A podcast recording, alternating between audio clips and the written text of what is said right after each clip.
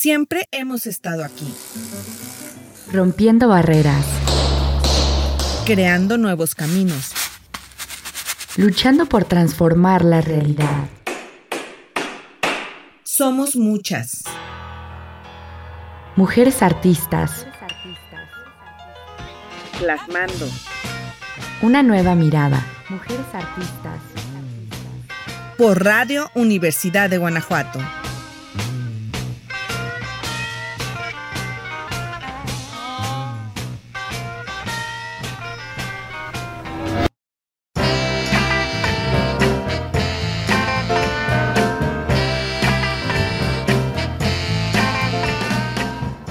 Bienvenida y bienvenido a Mujeres Artistas, una nueva mirada. Antes de iniciar, queremos agradecerte por seguir de cerca esta serie dedicada al talento artístico femenino de Guanajuato. Hoy platicaremos de una artista hidrocálida, pero radicada en Guanajuato desde hace 23 años. Una mujer que ha hecho de la reutilización y el reciclaje su expresión más fiel. ¿Quieres conocer su vida y obra? Soy Luisa González y te invito a disfrutar de este gran episodio. Elba Hernández nace el 15 de junio de 1941 en Las Fraguas, Aguascalientes. Realiza sus estudios en el mismo estado y en Jalisco. Después de unos años, se traslada a la ciudad de Durango, donde ejerce su profesión como profesora hasta su jubilación, y es donde decide mudarse en 1999 al estado de Guanajuato, donde actualmente continúa realizando sus creaciones. Comienza sus estudios de artes en 1987 con cerámica dibujo y pintura en la Casa de la Cultura de la ciudad de Durango, donde radicaba en ese tiempo. Allí se le presenta la oportunidad de ilustrar y hacer viñetas para escritores y páginas culturales de distintos periódicos de la ciudad. Efectivamente, comienza su recorrido y aventura con sus primeras exposiciones individuales llamadas La vida por asalto y Pintura y cerámica, en la Casa de la Cultura y en la Biblioteca Municipal Las Morenas, respectivamente. Presenta también un una exposición colectiva en 1988 de nombre Cuatro en el Arte, en el edificio de la CEP, todas en la ciudad de Durango. Aparte de estas, cuenta con otras 23 exposiciones individuales más y 30 colectivas en diversas ciudades del país, entre ellas en Durango, Guanajuato, Irapuato, San Miguel de Allende, Mineral de Pozos, Ciudad de México, Toluca, Valle de Bravo, Chihuahua, Ciudad Juárez, Zamora y Aguascalientes, así como una publicación en el año 2000 en el catálogo de Lunas y Fuego, coedición del Instituto Municipal del Arte y la Cultura con la Casa Juan Pablo, S.A. de CV en Durango. Elba Hernández se considera un artista surrealista y se inspira, como indica, en el entorno. Todo lo que me rodea y lo que me acontece en los lugares y situaciones de los que soy parte. En la escultura, la muerte se presenta con mucha frecuencia, lo mágico, lo onírico en el color. No se considera artista de rituales para hacer sus creaciones. Sus materiales preferidos son la tinta y el barro. Las muestras de arte que dejaron huella en su desarrollo profesional como artista son las de Leonora Carrington y Remedios Varo. Sus pasatiempos son sembrar y cosechar la huerta, además de realizar conservas. También disfruta asistir a exposiciones de teatro, conciertos y, por supuesto, museos. Los temas de su obra son la muerte, la vida, lo mágico, los rituales, la mujer, la fantasía. Muchas gracias, Elba, por esta entrevista. Cuéntanos, ¿cuándo decidiste ser artista? ¿Cuándo decidí ser artista? Decidí cuando ya me, entregué a, crear, ya fue después de que, que fui esposa y que fui mamá y profesionista. Y fue, como te comenté por ahí, un, empecé, empecé ilustrando muchos libros de, en Durango, todos los, los poetas y, y novelas que hacían me llamaban y me pedían viñetas. Después en páginas culturales de, dos periódicos, porque en Durango eso sí el periódico apoya mucho la cultura, ¿eh? Le dedica una página, a mí eso extrañé con yo aquí, que no hay una página para la cultura en un periódico obligada. Y ahí así la teníamos. Y yo participé muchísimo y empecé a hacer viñetas y viñetas para todo. Que un cartel, eh, estaba yo en, educación y en cultura. Entonces, oye, que un cartel para un concurso, él lo hacía que hay unas invitaciones para un evento que va a haber la noche bohemia, ahí está la invitación, carteles, todo tipo de cosas, hacía yo, ¿no? Y llegó, llega un momento en que yo tengo un, estaba haciendo un curso de psicopedagogía pedagogía de la comunicación, con maestros de, de Costa Rica. Y llegó un salvadoreño, José Luis Valle, y él me dice, es que tú debes exponer. Y yo, no, pues yo nunca he hecho, a ver, vamos a contar tus viñetas. Y vimos mis dibujos que yo conservaba, porque ni los conservaba ni los cuidaba, fíjate. Los mandaba imprenta y que se quedaran. Nunca recogí mis trabajos. Hace como unos 10 años me encontré al impresor y dice, ¿sabe qué tengo yo? Tengo un tesoro. Yo no tiene las viñetas, yo las tengo. Dije, pues debe dármelas. No, ya no. Ya usted ya las perdió, me dijo. Y él las tiene, fíjate. Total, con José Luis montamos la primera exposición que él mismo le puso La vida por asalto en la Casa de Cultura, puras tintas chinas. Me gustó, fíjate, me gustó la experiencia, me gustó el saborcito, los nutrientes al ego. Dije, ah, bueno, pues entonces, ¿verdad? Y empiezo a incursionar, después busqué el color, empiezo y, y, me liberé, me solté las riendas en todos sentidos. Después, en la misma cosa cultural, me tocó coordinar en una feria de, de Durango, de aniversario, el portal del artesano, me tocó cubrirlo, organizarlo y todas esas cosas.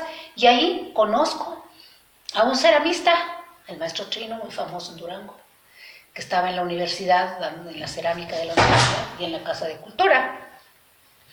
Y empiezo yo, y allí llevo su torno y estaba demostrando y todo. Le digo, ¿y dónde se da curso? ¿No? Que en Casa de Cultura, guagua, y me involucro. Y ahí fue el detorno, ahí detonó de veras todo mi amor a la cerámica hasta descuidé el color, no, no le dediqué a la cerámica como no tienes una idea. De ahí luego me metí en una exposición en Chihuahua, en Ciudad Juárez, ya con mis primeras piezas. Y, y seguí pintando y todo, todo, pero con menos ganas que la cerámica. Y de ahí yo me jubilo y me vengo a Guanajuato, que entonces sí, hice todo lo que tú te puedes imaginar en, en cerámica. Y le empecé aquí en Guanajuato, la cultura nos ofrecía, el Instituto de Cultura era un, era algo maravilloso aquí, era un, suculento banquete cultural. El Instituto de Cultura nos ofrecía eh, diplomados, tutorías, oye, con, con Ichizawa, fue nuestro maestro, Castro Leñero, Pedro Asensio, los mejores maestros. Teníamos este, diplomados de seis, un año, seis meses, un año, con un costo mínimo. Entonces ahí yo fue como me decidí ya a agarrar la pintura, a comprometerme. Aquí fue donde me, me llegó el compromiso totalmente, pero fue con esos nutrientes, con ese entusiasmo, con eso con que nos tomaban en cuenta, no a las mujeres específicamente, a los pintores que querían. Ahí conocí a Carla. Y estaban muy bonitos los grupos, muy equilibrados, había tantas mujeres como hombres, ¿eh? no había discriminación alguna. Ahí no se notaba que, que nomás los hombres, no, fueron cursos muy democráticos, padrísimos. Ahí fue. ¿En qué te inspiras para crear? Ah, en primer lugar, a todo le encuentro una utilidad y una aplicación. Soy muy, de reciclar, de reusar y de no tirar esto y no tirar aquello. Y esas tapaderitas no las tiro porque ahí voy a hacer colores. Esas botellas de plástico, si tú vas a mi cabaña, está hecha de puros desperdicios. Los muros, tengo muros completos de, botellas de vidrio, de vino. Tanto en, el interior de la cabaña como fuera. Jardineras completas de puras botellas. Todo mi cultivo eran botellas de PET. Entonces también en el arte me gusta mucho este, utilizar cosas, ¿no? Y experimentar. Por ejemplo, para la cerámica, los engobes, tienes que hacerlos con cosas naturales. Y, la inspiración es lo que me está dando el medio, el momento, fíjate. Llego a Santa Rosa, la exposición que tengo ahorita son las brujitas de Santa Llosa. No digo Santa Rosa porque para diluir un poquito, porque a la gente no le gusta que se hable de las brujas en Santa Rosa. Y un nieto que tengo pequeño, él decía, yo quiero ir a Santa Llosa y siempre, vamos a ir a Santa Llosa. Y ahí agarré el nombre de Santa Llosa para no decir claramente que son de Santa Rosa. Pero las brujas de Santa Rosa me llamaron mucho la atención, todos los comentarios, las anécdotas de la gente, experiencias creídas, ¿lo crees o no lo crees? A mí me inspiran.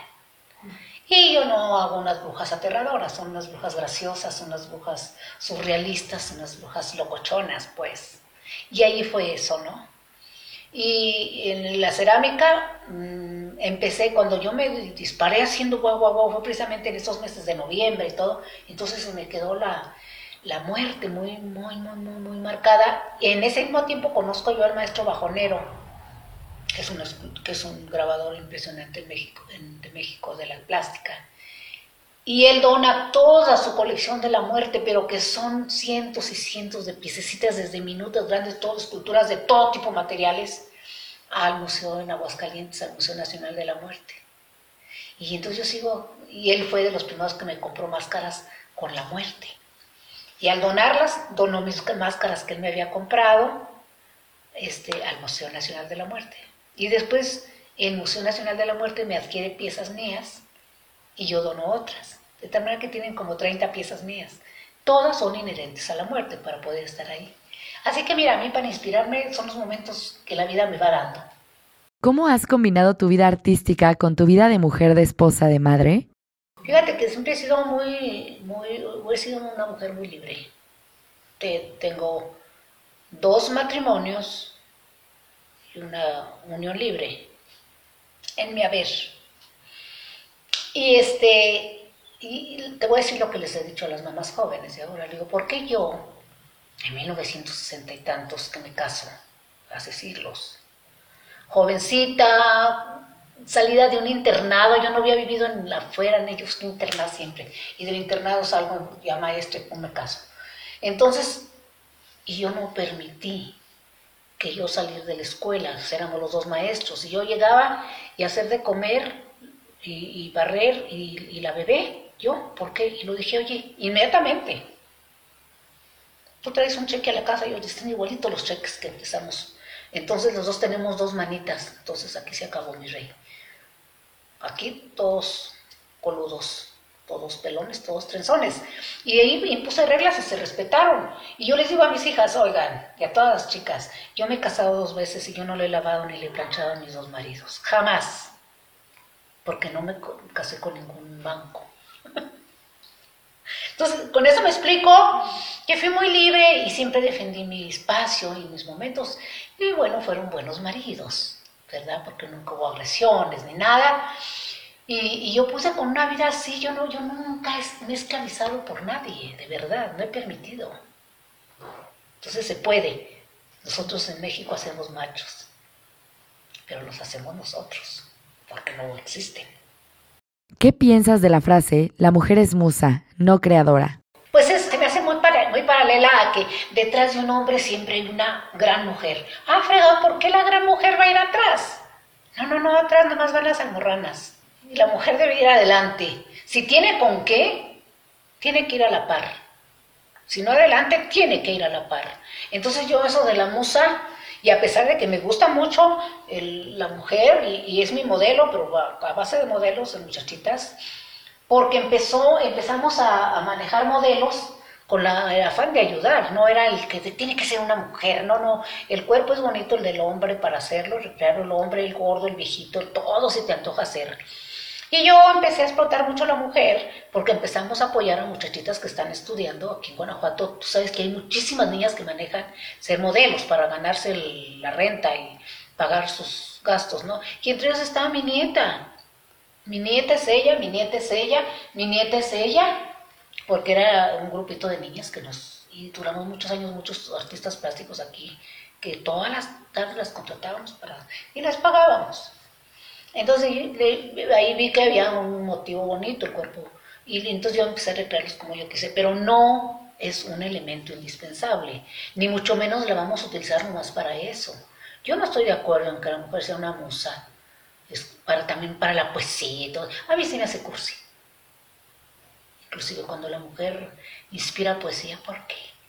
Pues mismo te lo inspira la Kira, te lo inspira muchas cosas, pero no tiene que ser la mujer. La mujer es un, es un e, elemento más del universo, que lo mismo que, que el hombre, lo mismo que mi Kira, lo mismo que la familia. Porque, mira, eh, se, se, contradice la moza, es algo delicado y que te lleva la poesía y te lleva a la... Y al último la tratas mal, tu hombre. La tratas mal, te impones, está en la etapa de la pelichada. Y este, entonces hay contradicción, si es una cosa tan sublime también, pero la pones a lavar, a planchar, la pones a que te obedezca, la pones a que no sale las celas, la esto, la otra, entonces pues ya, ahí ya no entra eso, no embona. ¿Qué opinas sobre el empoderamiento de la mujer? Pues no, la mujer sigue sin estando en el, en el ojo del huracán activo, en el ojo del, huracán productivo, no está al 100 porque no se le permite no se le permite, nos limitan eternamente, no nos sienten capaz. Que dicen que el hombre es mucho más inteligente, no es porque él está ahí. Porque si van a ir al espacio, ¿quiénes son? Son ingenieros y no les dan una oportunidad a una ingeniera que pueda demostrarles, ¿verdad? Primero les dan a ellos el pase, entonces no son más inteligentes, tienen fuerza nada más. ¿Consideras que hace falta en México y en Guanajuato algo más para impulsar a la mujer? No, pues hace todo, hace falta todo. Yo no veo nada que haya. Yo no veo ni cimientos. Entonces hace falta ya empezar a cargar el material para levantar la obra, porque yo no veo ni cimientos. Para acabar pronto no veo todavía el terreno designado en donde se va a levantar eso. ¿Cuál consideras es el papel o rol social el artista en la actualidad? El, rol social del, es, un compromiso que debemos tener y manifestarnos este, a través de la cultura modificar, modificar a una sociedad de, mil maneras, ya sea manifestándonos a través de nuestro arte, y aunque no sea con el arte, también con la voz, debemos de levantar la voz. Porque no sé si pareciera que ser artista así nos va modificando. Cuando estamos así, paralelo a la lectura, paralelo a muchas cosas, vamos, vamos este, generando un criterio de compromiso, y, vamos madurando y, y, amacizando un poder de análisis. Y con esos instrumentos nosotros debemos de estar socialmente también solidarios con los problemas. ¿Qué consideras que refleja tu trabajo artístico? Pues mira, es, es, es tan, es tan yo debo ser una persona que sí he logrado ser feliz, ¿eh? Yo estoy segura que he logrado ser feliz a mi manera porque mi obra, casualmente, tiene líneas que no ves tu tragedia en ninguna... Y es espontáneo mis, mis motivos. El, el, surrealismo, yo he visto gente surrealista que lo llevan a cosas tan trágicas y tan que, que, impacta la obra, donde hay una mezcla de cosas, un surrealismo así extremo, pero que también sale la energía que aterradora. Yo no. Yo todo mi obra es feliz, toda mi obra es contenta, a través de la obra no protesto. Yo protesto verbalmente y hablo y externo, políticamente lo digo y socialmente lo hablo, hablo con la gente y digo lo que siento. No, me gusta decir mentiras, pero sí me gusta decir lo que siento. Tampoco me gusta dar mucho bola. Pero mi, yo siento que mi pintura es como abrir una ventana, como me gusta ver el paisaje y dar rienda suelta, me divierto mucho, me divierto hasta cuando es una hora casi no duermo, ya quiero que amanezca, porque como no tengo buena vista ya, ay, digo, Dios mío, ya se va a hacer tarde, yo no puedo seguir y estoy motivada. Pero toda mi, mi, obra es placentera, si tú la analizas una por una, no, no, no trae tragedias.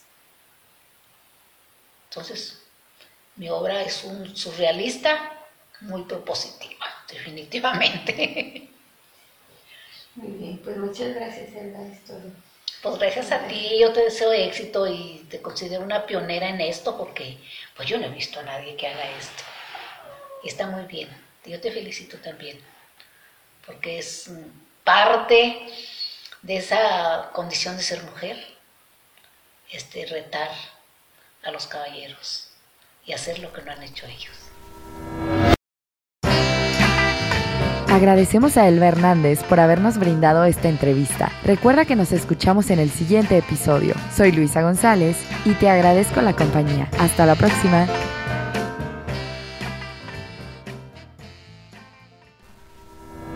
Radio Universidad de Guanajuato presentó Mujeres Artistas, una nueva mirada.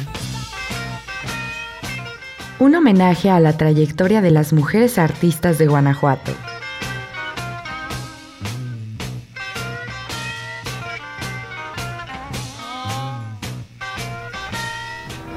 Producción Mario Vargas. Conducción Rocío Reyes y Luisa González. Mujeres Artistas, una nueva mirada es una producción basada en la investigación de Sandra Verónica Villanueva Arias para la maestría en artes de la Universidad de Guanajuato, titulada Mujeres Artistas Plásticas y Visuales Guanajuatenses del siglo XX. Su trabajo artístico como reflejo de empoderamiento.